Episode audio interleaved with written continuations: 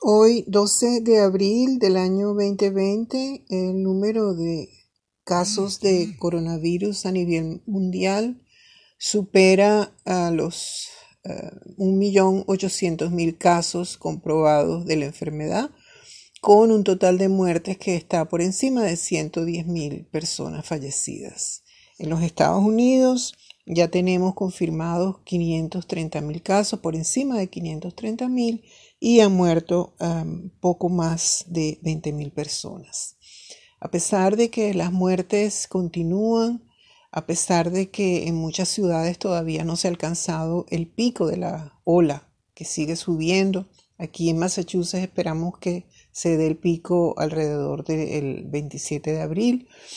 A pesar de todo eso, hay buenas noticias y las dos buenas noticias son, primero, que la mortalidad de este virus no era como se creía.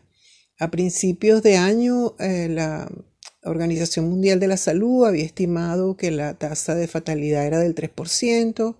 El doctor Anthony Fauci, que está en la Comisión contra el Coronavirus de la Casa Blanca, dijo en marzo que se estimaba una mortalidad del 2%, luego corrigió para decir que era el 1%. O sea, 1% significa 10 veces más que la gripe y un total de 10 personas fallecidas por cada mil personas que tengan la infección.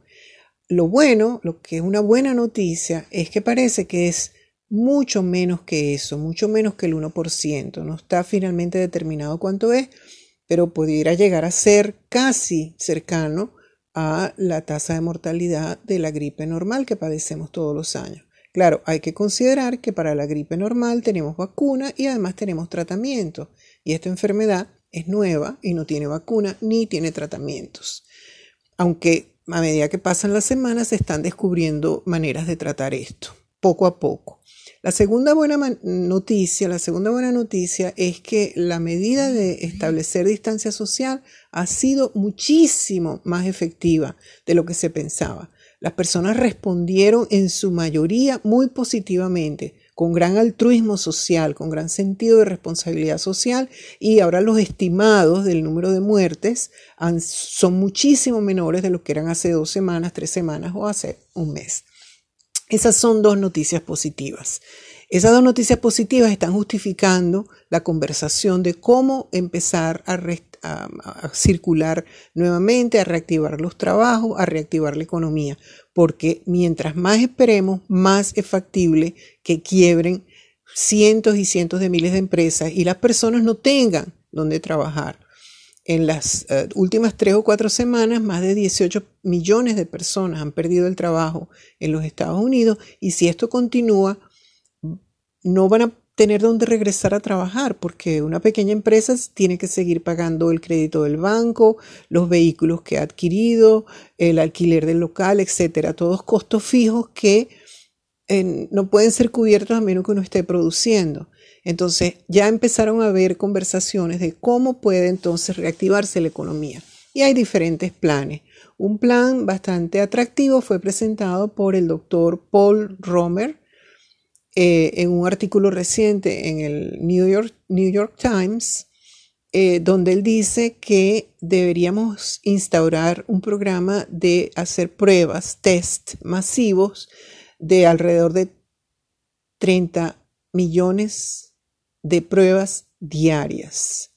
30 millones de pruebas diarias. Para entonces, cuando cuando una persona está infectada, practicar aislamiento, mandarla a que haga la cuarentena y así entonces no va a contagiar a nadie, porque una de las características que tiene este virus es que es muchísimo más contagioso que la gripe normal.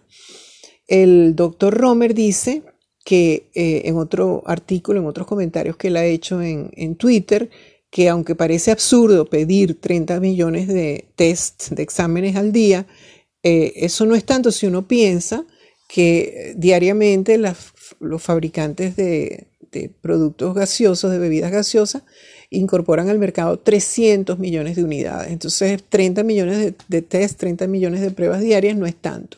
La estrategia que propone el doctor Romer, eh, creo que dije ya que es el Premio Nobel de Economía del año 2018 y él trabaja en la New York University, Universidad de Nueva York, él dice que este, si se hacen esas pruebas, eh, es una implementación de, lo que se sabe que son los tres pilares de, atacar este virus exitosamente, que es hacer las pruebas, aislar a la persona y después hacer traceo, rastreo, traquear, ver exactamente dónde estuvo esa persona que tuvo contacto, que, está infectada y entonces ver los contactos que tuvo para seguir practicando aislamiento.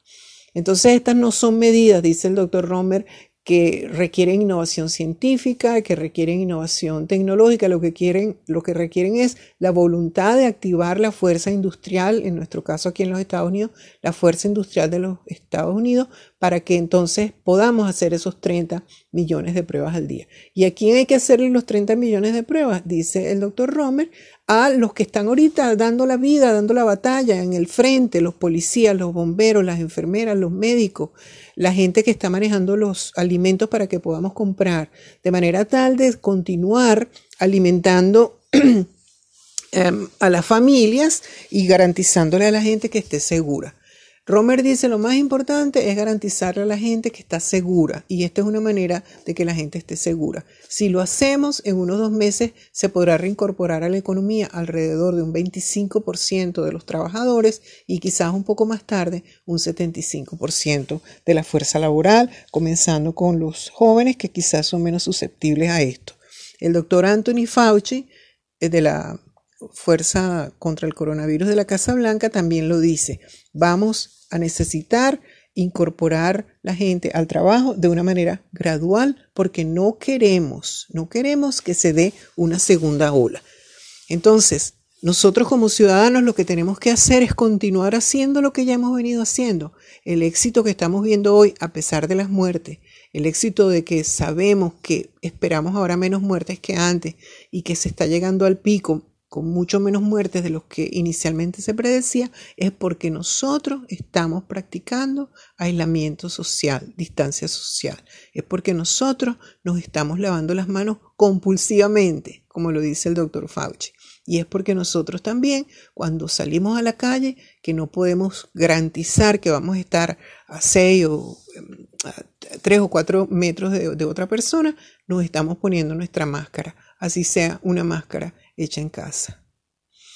Este es un mensaje de Iris Stamberger, soy doctora en estudios interdisciplinarios de Tufts University y estoy grabando una serie de audios para contribuir a mi propia manera contra tantos rumores que hay. O mi lema es hechos y no rumores. Si les gusta esto, por favor circúlenlo o vayan para mi cuenta de Twitter donde tengo muchos enlaces a algunas de las cosas de estos profesionales expertos que menciono. Gracias.